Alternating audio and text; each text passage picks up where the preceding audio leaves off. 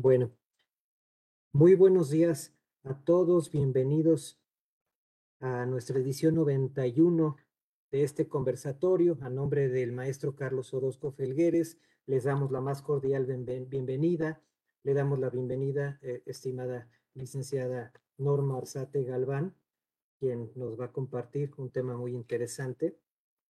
Pero antes quiero mencionar un poquito de su trayectoria. No voy a mencionar toda porque pues es muy amplia y nos comemos el tiempo. Entonces, eh, la licenciada Norma Arzate Galván es licenciada eh, por la Facultad de Derecho de la Universidad Panamericana. También cuenta con una maestría en impuestos eh, por GBA, Consultoría y Capacitación SC, amplia experiencia profesional como abogado fiscalista y especialista en seguridad social. Mm, ha escrito para, para varias publicaciones en cuanto a la docencia, profesora de, varias cátedras de seguridad social, eh, derecho laboral fiscal, eh, de eh, maestría en fiscal, ah, también conferencista de la Canaco, conferencista de GBA y varias instituciones de prestigio, en el Colegio de Contadores Públicos de varias partes de la República. Bueno, tenemos a la licenciada que cuenta con una amplia experiencia en la materia, pues bienvenida, licenciada, y pues le cedo el micrófono para que pueda comenzar con su cátedra. Muchas gracias y bienvenidos. Muchas gracias. Gracias, buenas tardes. Eh, ¿Sí me escuchan bien? Nada más para estar seguros. Sí. Perfecto.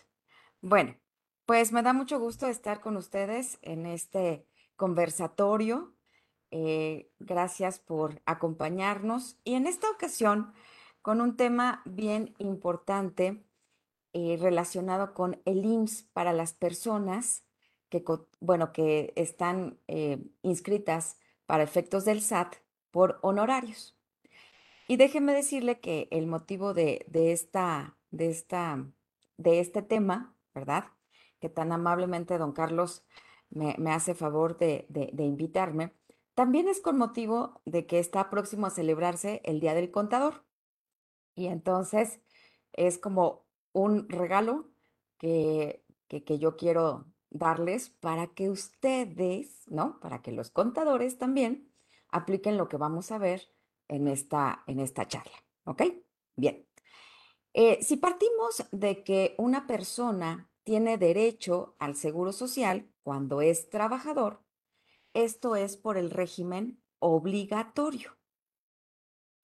Eh, y pues es lo que normalmente conocemos como sujetos de aseguramiento, que son los trabajadores que tienen un trabajo personal subordinado a cambio de una remuneración.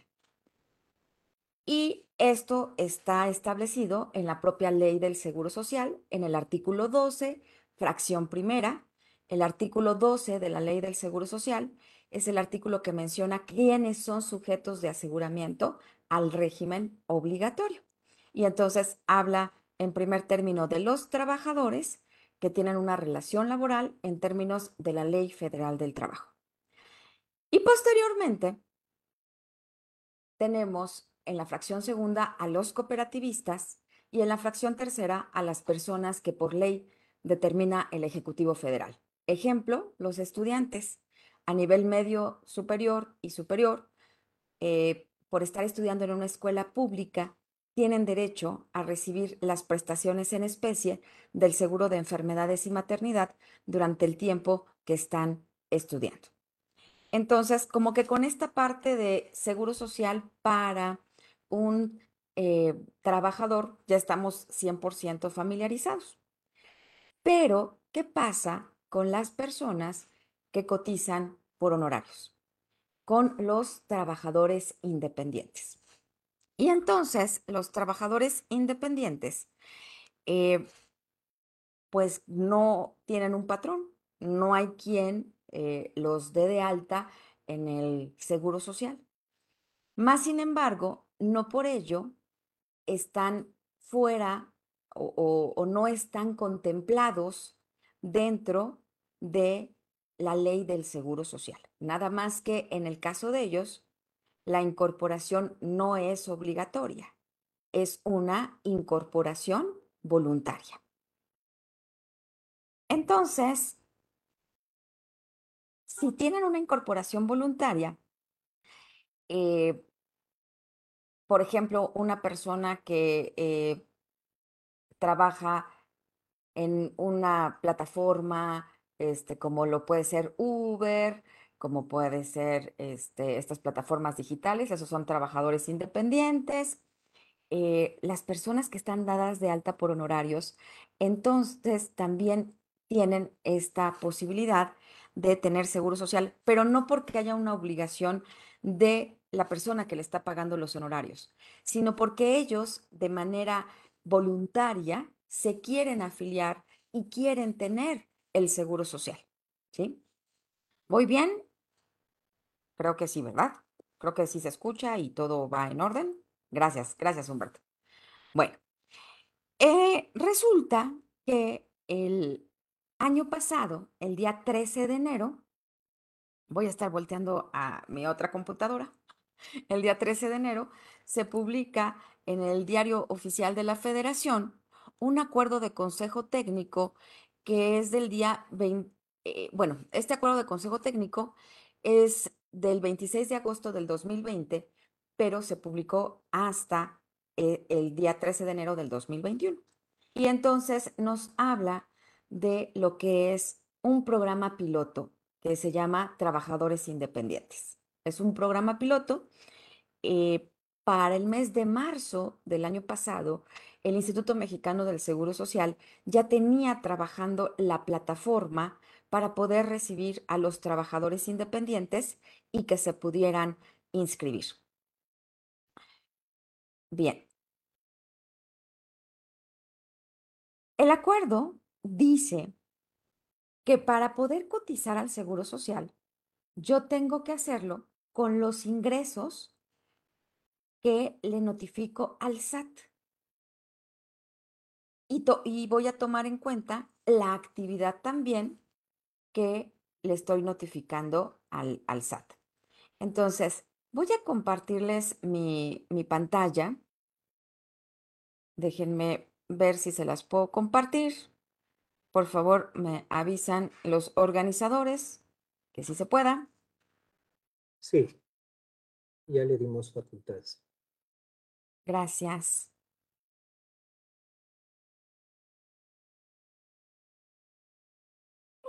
Y lo que quiero mostrarles en este momento es justamente, aquí estoy, ¿ok? Estoy buscando trabajador independiente IMSS, ¿ok? Así es como, como voy a entrar, como trabajador independiente IMSS. Y dentro de las primeras opciones que me va a dar, eh, voy a encontrar la página de internet del Seguro Social, que es www.ims.gov.mx. Y me voy a ubicar, ahí lo voy a seleccionar y entonces ya voy a estar viendo la plataforma, eso es lo que deben de estar ustedes compartiendo, eh, deben de estar viendo en la pantalla. En la parte superior izquierda dice Gobierno de México y dice Instituto Mexicano del Seguro Social y dice personas trabajadoras independientes. Y aquí, por ejemplo, vemos, bueno, ya corrió, pero dice panaderos, contadores, este, floristas. Eh, esta, esta opción se abrió para cualquier profesión, eh, cualquier actividad. Y aquí vamos a encontrar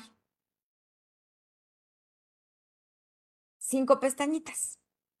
La primera pestañita dice tutorial, luego habla de los beneficios, calculadora de cuotas, contacto y preguntas frecuentes. Todo este trámite se hace por internet. Por ejemplo, si yo me meto a la calculadora para saber, a ver, cómo me puedo registrar, cuánto voy a pagar, ¿Qué beneficios voy a obtener? Ahorita vamos a ver los beneficios. Pero aquí viene, por ejemplo, trabajadores, eh, profesionistas y técnicos de carácter independiente, hablando de una persona que está dada de alta por honorarios, por ejemplo. Y vamos a hablar de un contador. Y entonces, dice aquí, profesionistas independientes en ciencias económico-administrativas, ciencias sociales. Aquí caemos cuando estamos hablando de un contador, por ejemplo, de un abogado, ¿no? Nos va a pedir en qué zona geográfica estamos. Y vamos a poner que estamos en el resto del país, porque no estamos en el norte, los que están en el norte, seguramente habrá personas que nos vean ahorita o posteriormente. Eh, en el norte tendrían que, que seleccionar la otra, la otra opción. Y entonces aquí ya estamos en el paso 3, antes de saber cuánto es lo que vamos a pagar. Dice captura tu ingreso. Pero vamos a leer esta parte. Dice, deberás capturar tu ingreso mensual tomando en cuenta las siguientes consideraciones. El monto no puede ser inferior a 5.186.10, que es el equivalente al salario mínimo. Y el monto máximo será de 72.165 pesos, que equivale a 25 UMAS, que es el salario topado. Es lo más alto que una persona puede cotizar, a pesar de que tus ingresos sean mayores. Pero viene ahí algo que dice importante. El pago de las prestaciones en dinero que el IMSS otorga se calcula en función de tu ingreso. Es por ello que es importante que informes correctamente el monto real de tus ingresos. Entonces, vamos a suponer que nosotros eh, facturamos 30 eh, mil pesos mensuales. ¿Ok? Yo le pongo aquí 30 mil pesos y calculamos las cuotas. Entonces, podemos ver cómo me indica que lo que se tiene que pagar al mes son 4.769 pesos. Ese es el monto de lo que pagaría una persona, en este caso dijimos un, contador, que esté eh, cotizando, o más bien que esté facturando, que esté recibiendo ingresos por 30 mil pesos. Se paga por mes adelantado. Ahorita, por ejemplo, tenemos hasta el 20 de mayo para pagar el mes de junio. Por eso es que nos está diciendo que la cobertura va a ser del primero de junio al 22 perdón, del primero al 30 de junio del 2022. Y este es el monto de lo que se tendría que pagar, 4.679. ¿Ok? Y repito, pues todo este trámite se hace a través de Internet.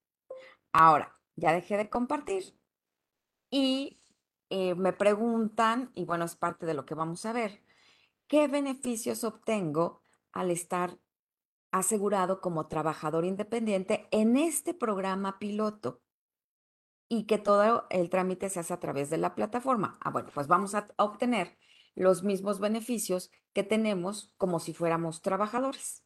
Es decir, seguro de enfermedades y maternidad, seguro de invalidez y vida. Recuerde usted que con el seguro de enfermedades y maternidad, entonces yo tengo derecho a recibir prestaciones tanto en especie como en dinero. Las prestaciones en especie significa que voy a recibir asistencia médica, quirúrgica, farmacéutica, hospitalaria. Las prestaciones en dinero son el pago de incapacidades. Y este pago de incapacidades es exactamente igual que como la regla de cualquier trabajador, ¿ok? sería a razón del 60% del salario base de cotización. En el seguro de, bueno, también voy a tener derecho a la cuestión de la maternidad. Obviamente hay eh, eh, para esta cuestión de la, de la maternidad también las prestaciones en especie, que es toda la asistencia eh, obstétrica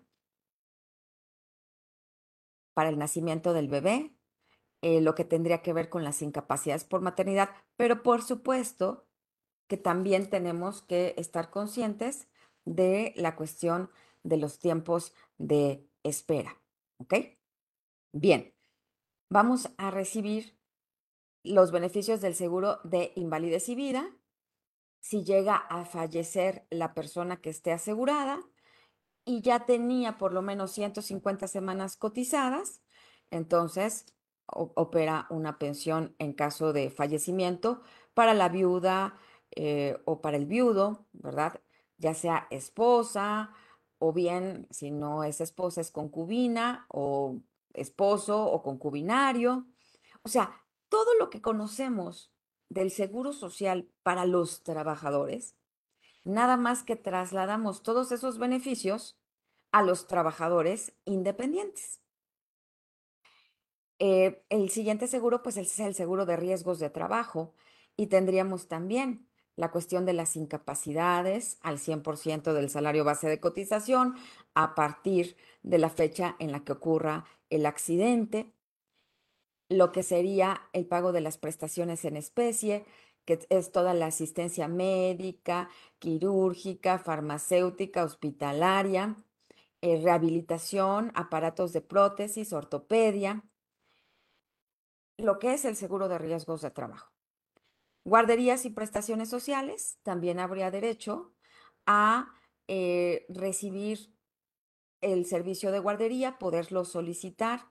Recuerde que el servicio de guardería lo va a poder solicitar la persona que tiene eh, la custodia de los menores, porque el servicio de guardería se otorga desde los 43 días de nacido hasta los cuatro años de edad.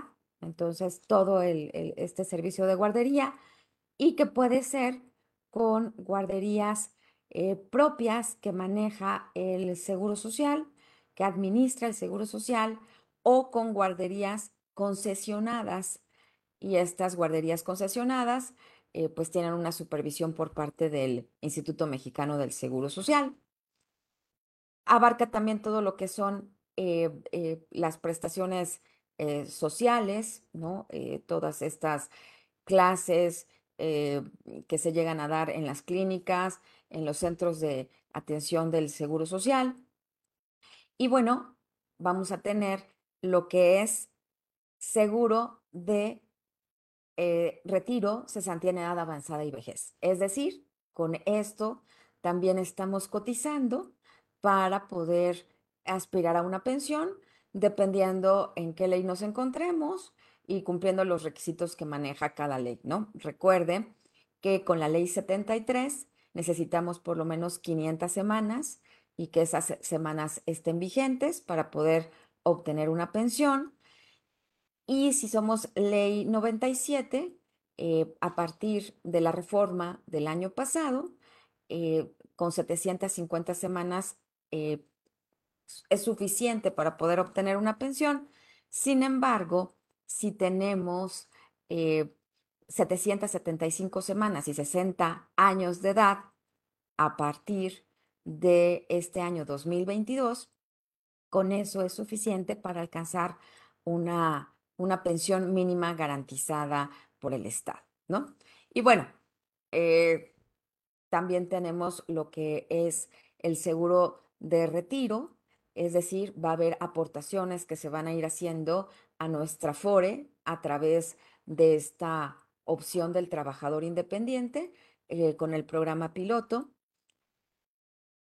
Son los cinco seguros que otorga el régimen obligatorio. Es como si estuviéramos en el régimen obligatorio. No estamos en el régimen obligatorio eh, como un trabajador, porque para ello se necesitaría modificar el artículo eh, correspondiente de la ley del Seguro Social, ¿no? Pero este programa piloto tiene eh, su sustento en lo que es eh, el acuerdo de consejo técnico que les mencioné, que se publicó en el Diario Oficial de la Federación el día 13 de enero del año pasado, ¿ok?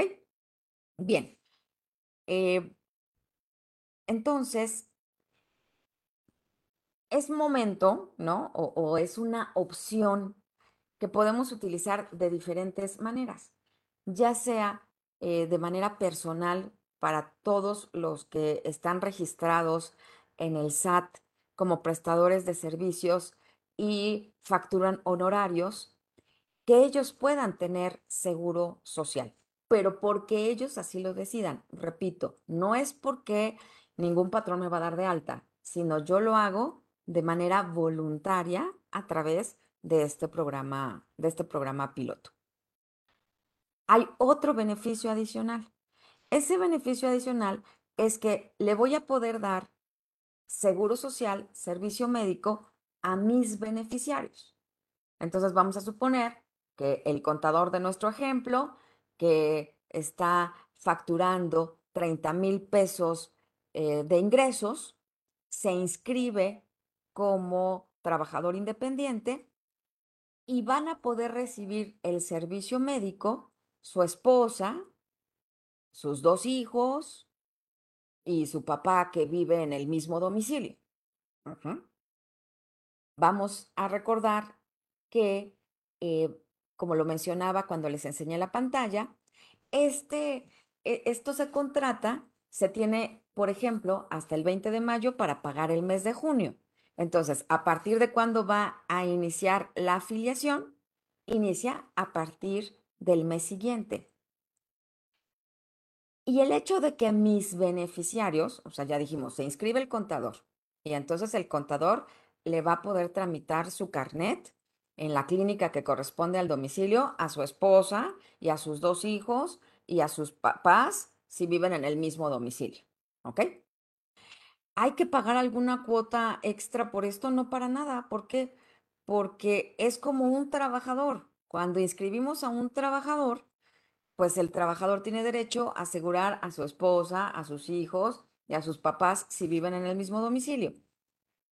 O sea, alguien preguntaría, por los cuatro mil y cachito de pesos que vimos que va a pagar, eh, va a estar cotizando para recibir servicio médico, para juntar semanas cotizadas para una pensión, para, eh, en caso de algún accidente, eh, que se le pague alguna pensión por riesgo de trabajo, alguna incapacidad por una enfermedad profesional y además eh, alguna pensión por edad si es que llega a cumplir los supuestos y el beneficio también es para todos los eh, miembros de su familia que vivan con él, ¿ok? O sea, me refiero solamente en línea directa y los hijos o los papás hacia arriba si viven en el mismo domicilio y eh, la, esposa, ¿ok?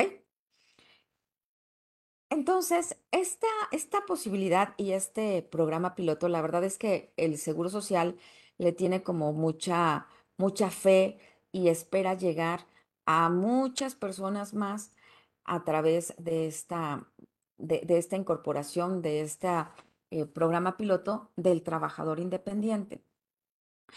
Yo creo que sí ha faltado como, como un poco más de difusión, porque le digo que esto ya lleva funcionando más de un año.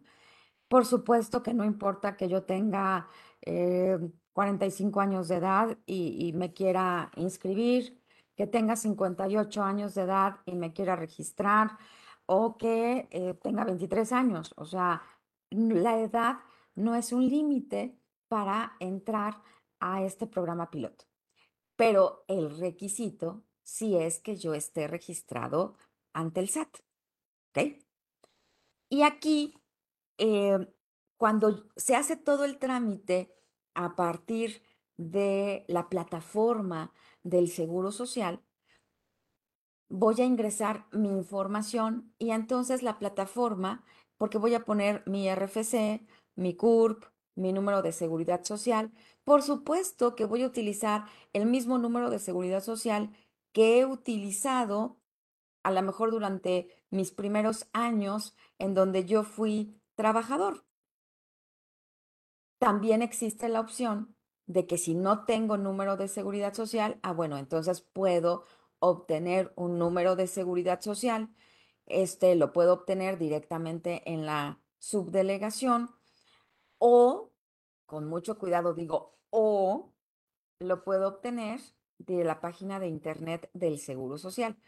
Pero hay que tener cuidado porque porque hay ocasiones en las que yo ya tenía un número de seguridad social y por andar hurgando en la página de internet y querer tener o querer saber cuál es mi número, genero otro. y me voy a generar un problema, ¿ok? Entonces, por supuesto que puedo utilizar mi mismo número de seguridad social, le repito, em, de cuando trabajé en una empresa y hoy eh, soy independiente, entonces utilizo el mismo número de seguridad social y con ese número voy a estar eh, cotizando. ¿Qué otro, otro punto importante? Como todo se hace a través de la plataforma, entonces no se me debe de pasar que voy a tener, pues a partir de que me inscribo, voy a tener hasta el, día 20 de cada mes para estar pagando.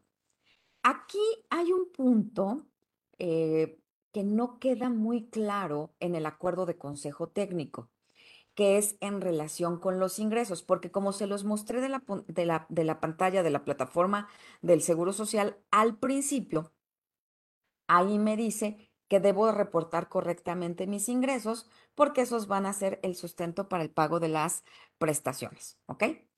Pero entonces les quiero leer la parte del acuerdo del Consejo Técnico donde se regula todo este, todo este programa. Vamos a recordar que el Consejo Técnico es el órgano máximo del Seguro Social, o sea, ni siquiera lo es el director general, ¿no?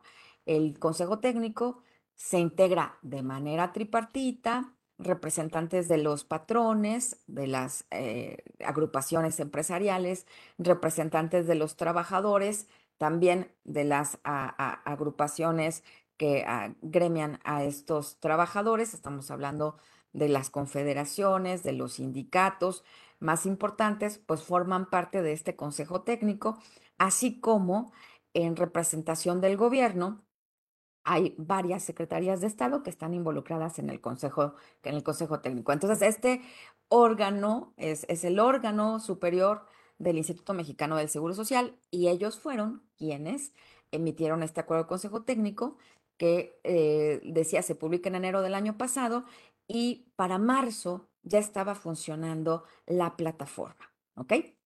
Bien, entonces aquí nada más es, hay, hay un punto que eh, yo creo que quedó como, como flaco el acuerdo de consejo técnico en relación con los trabajadores independientes. Eh, porque en relación con los ingresos, dice, ingresos que corresponden a su actividad, se los, se los voy a leer, ¿no? Dice, y al domicilio de la persona trabajadora independiente. Por eso la plataforma nos pone dos opciones, eh, trabajador del norte del país o trabajador del resto del país, ¿no? Porque también va en base a su domicilio. Entonces dice, para estos efectos se deberá indicar, eso dice textual el acuerdo de consejo técnico, el ingreso real, el cual en ningún caso podrá ser inferior al definido por la Comisión Nacional del Salario Mínimo, en, la tabla de salarios mínimos generales y profesionales por áreas geográficas y tampoco podrá exceder el equivalente a 25 UMAS. Lo anterior, por medio del sistema que el instituto ponga a disposición para tal efecto, o bien, este, como se tenga que hacer el trámite, ¿no? Pero, pero voy al, otro, al otro punto. Dice así, en caso de que, para efectos de indicar el ingreso real, no se encuentre definida la actividad que realice la persona trabajadora independiente en la tabla de los salarios mínimos generales y profesionales por áreas geográficas de la CONSAMI, ay, perdón, se podrá marcar el salario, dice, se podrá marcar el salario que sea similar o bien el monto que resulte de dividir los ingresos mensuales entre los días del mes por el que se va a realizar la afiliación. En ningún caso podrán ser menores a los salarios profesionales que correspondan a la zona geográfica. Y luego viene aquí otra parte importante que dice, en todo momento, el IMSS puede ejercer sus facultades de comprobación para, verificar que los ingresos reportados al instituto corresponden con los ingresos reales informados al Servicio de Administración Tributaria. Por eso es que yo creo que aquí quedó un poquito flaco este, este punto, porque habla de ingresos reales informados al SAT. Y si habla de ingresos reales informados al SAT, que es la base para que yo me pueda eh, registrar por estas facultades de comprobación que en todo momento va a tener el IMSS, si tengo que ir, bueno, aquí lo que tendría que definir es, bueno, ¿qué se entiende por ingresos reales para efectos del SAT?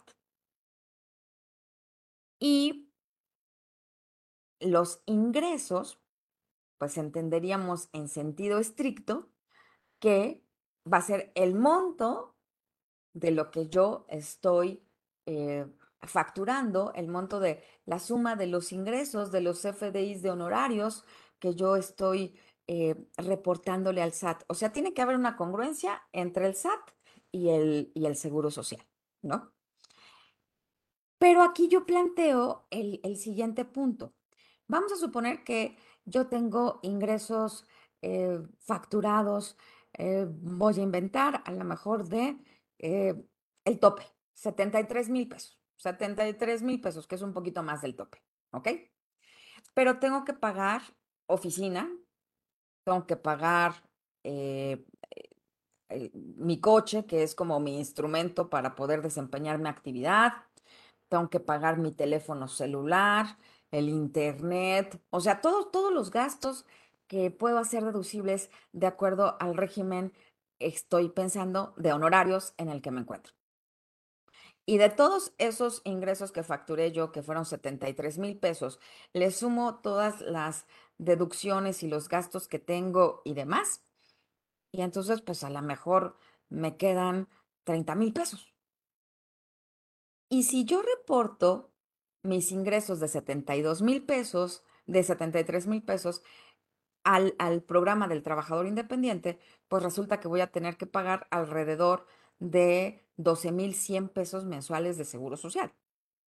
Entonces, aquí es donde viene un poco esta, esta disyuntiva que, que, claro, bien se le puede plantear a través de una eh, consulta al, al, Seguro Social para, para que haya una definición clara, pero es que, bueno, pues a lo mejor eh, puedo, puedo nada más manifestar los 30 mil, porque es en base a lo que realmente eh, ya es el ingreso que como trabajador independiente con el que yo vivo, eso se los dejo así como, como pregunta, ¿no? Porque realmente, pues lo ideal sería, eh, o lo que si tomamos textual el acuerdo de consejo técnico, sería que yo tengo que facturar, bueno, que yo tengo que reportar en base a los ingresos reales que estoy reportando al SAT, ¿no? Y entonces aquí estamos hablando de esta opción del seguro social para personas que reciben honorarios. Pero la verdad es que se, se, abre el, el, panorama porque también puede ser para las personas que están en reciclo, personas físicas que están en reciclo para las personas que están cotizando a través de plataformas. Eh, o sea, hay un sinnúmero de opciones de quienes pueden cotizar como trabajadores independientes. Y sobre todo también, eh, esta, esta, es como, como una forma de consolidar una prestación de servicio independiente. Ya, ves, ya ve que cuando el Seguro Social nos hace algún tipo de auditoría, eh, generalmente lo que nos dice es, oye, a ver, yo creo que esta persona a la que tú le pagas 30 mil pesos de honorarios de manera mensual cada mes, para mí que es tu trabajador, ¿no? Y entonces tenemos que entrar al dime y te diré y demostrar que no es nuestro trabajador y decir, pues no se cumplen todos los supuestos que están establecidos en la Ley Federal del Trabajo y nos tenemos que ir a litigio, este, eh, hablando de una de una auditoría. Pero si mi prestador de servicios ya tuviera seguro social, pues podría ser una, una cuestión de decir, ah, bueno, tan trabajador independiente es que él mismo este, buscó tener la protección a través de este programa, programa piloto. ¿Ok? Entonces, la verdad es que me parece un programa eh, muy importante. No es que no existiera la posibilidad, ya existía antes de este programa piloto.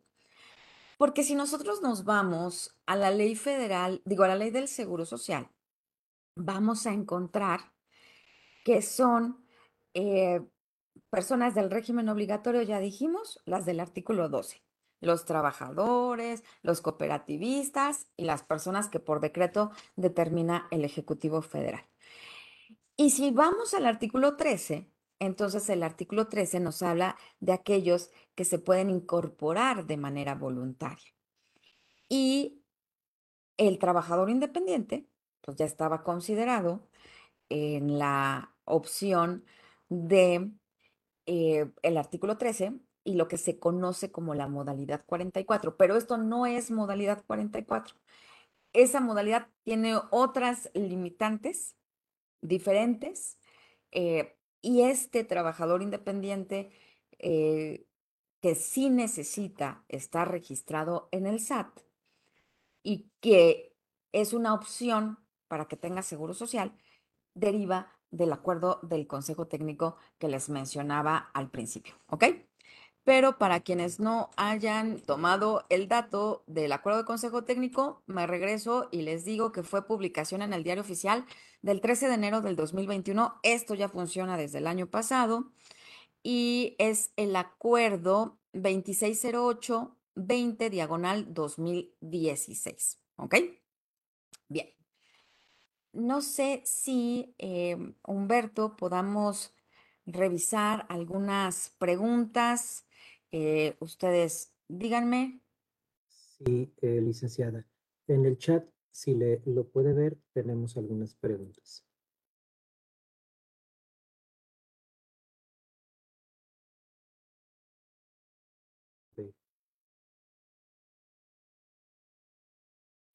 O, si quiere, lo busco yo aquí. Aquí, ah. aquí ya lo tengo, Humberto. Sí, ah, sí, muchas gracias. Bueno, entonces voy a checar aquí las preguntas. Y aquí nos pregunta eh, Edith, ¿con esta modalidad a qué tengo derecho? Ah, ok, pues ya lo platicamos. A todos los seguros del régimen obligatorio como si fuera un trabajador, ¿ok? Ya dijimos que esta afiliación es totalmente voluntaria y en beneficio de las personas que son trabajadores independientes. ¿Qué salario debo poner si mis ingresos no son fijos? Ah, muy buena tu pregunta, fíjate, porque era la otra parte que teníamos que comentar en relación con los ingresos. Vamos a suponer que yo ya estoy dada de alta por honorarios, ¿ok? El mismo caso de, de mi contador que calculamos que tiene los 30 mil pesos de ingreso. Pero tiene hasta el día 20 de mayo, es decir, esta semana, y todavía le quedan dos días, para poder registrarse y generar su línea de pago. Pero mayo, pues todavía no ha terminado. No sabemos cuáles son los ingresos que va a tener en el mes de mayo. ¿Ok? se paga por mes adelantado. Es decir, el mes que vamos a estar pagando es junio, pero menos tenemos idea de cuántos ingresos vamos a recibir en junio. ¿Ok? Entonces, lo único cierto que tenemos es el mes de abril. Eso es 100% comprobable. O sea, si yo pago en base a los ingresos que tuve en el mes de abril y, el, y en algún momento como lo dice el acuerdo Consejo Técnico, el Seguro Social ejerciera sus facultades de, comprobación y dijera, oye, este, ¿por qué pagaste mayo considerando 20 mil pesos de ingreso? Ah, pues porque yo tomé abril, porque mayo ni siquiera había terminado. Yo hice mi pago el día 19 de mayo o el día 20 de mayo y como se paga por mes adelantado, junio, ni siquiera lo tengo tampoco. O sea, todavía ni corre junio. Y si los ingresos no son fijos, pues claro, eso, eso es algo, por eso está buenísima la, pregunta que me haces. ¿Qué debo poner si mis ingresos no son fijos? Pues los ingresos que yo tenga, ¿ok? Los ingresos que yo tenga, más sin embargo, en la primera parte que leímos del acuerdo de consejo técnico, hablaba, por ejemplo, de salarios mínimos profesionales. O sea, lo menos con lo que voy a cotizar es con un salario mínimo, ¿ok? Eso es lo mínimo y lo máximo con 25 UMAS. Pero también puedo aplicar el salario mínimo profesional. Hablando del contador, eh, suele suceder que a lo mejor hay meses en los que pues sí expedimos nuestro recibo, pero no tuvimos ningún ingreso, ¿no? Resulta que por cualquier razón las empresas no nos pagaron, ¿ok? Ah, bueno, pero sí trabajé, ¿no? Y me van a pagar en un futuro. O sea, sí fui trabajador independiente, entonces podría manifestar los ingresos del salario mínimo, por supuesto que sí, ¿no? Y entonces manejarlo como, como de, esa, de esa manera. Le repito, pago por mes adelantado, pero ni siquiera ha terminado el mes en el que estoy pagando, no sé cuánto voy a ganar en el futuro y del pasado, pues es lo único que tengo cierto, el mes, el mes anterior, ¿no? Bien, eh, nos, nos pregunta alguien también, Tomás, que si esto tiene que ver con la edad, no, no tiene que ver con la edad. Eh, como lo comenté hace ratito, el trabajador independiente puede tener cualquier edad, ¿ok? Eh, nos pregunta Jorge que si se tendría que cobrar por cada miembro de la familia, eh, o si se paga alguna cantidad por que los miembros de la familia tengan el servicio médico, ¿no? simplemente los tengo que registrar. Claro, ubicándome en el ejemplo. Ahorita digo, ah, bueno, voy a pagar el 20 de mayo para la afiliación que surte efecto en el mes de junio. Obviamente, por los días que faltan para terminar mayo, no voy a tener ninguna prestación de seguro social. No es que a partir de ese día yo ya tenga seguro social, sino va a ser eh, hacia el, mes que estoy pagando, que va a ser el mes de junio. Entonces, por supuesto que yo podría ir en el mes de julio, agosto, em, a tramitar los carnets de mis beneficiarios. Yo les pediría que a lo mejor tardemos un poco ese, ese proceso porque las clínicas eh, siguen siendo un centro de infección de esta cuestión de, de COVID, ¿no? Porque los trabajadores que hoy tienen COVID, como ya no sirve el permiso que se les otorga vía electrónica, con todo y el COVID tienen que llegar al Seguro Social y hacer la fila, bueno, o, estar ahí este, sentados en la sala de espera para que los atienda el médico y pueda certificar que efectivamente tiene COVID, aunque lleve su certificado. Y entonces, pues imagínense ya toda la gente que pasó por ahí mientras el hombre está esperando que lo atiendan para que le den su incapacidad por COVID. Entonces, mientras menos podamos ir a las clínicas en este momento, mejor, pero con esto le quiero decir es que sí tiene derecho al, al servicio médico, ¿no? Bien.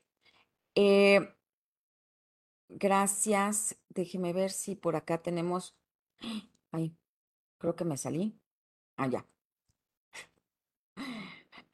Este, más, más preguntas, creo que sí. Ahí voy. Es que me, me, me un poco, pero ya estamos aquí. Es que además yo le agradezco tanto al, a don Carlos Orozco, ¿verdad? Que me haya invitado y, nos haya permitido explorar este, este tema.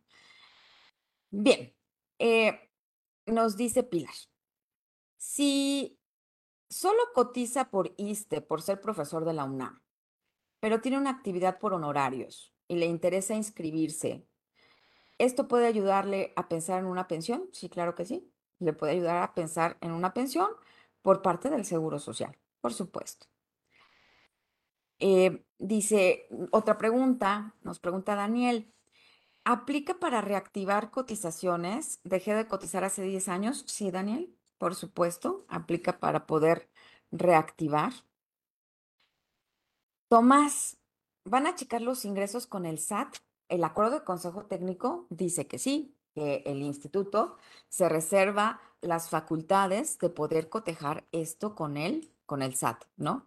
Eh, textualmente dice así, en todo momento el IMSS puede ejercer sus facultades de comprobación para verificar que los ingresos reportados al instituto correspondan con los ingresos reales informados al Servicio de Administración Tributaria.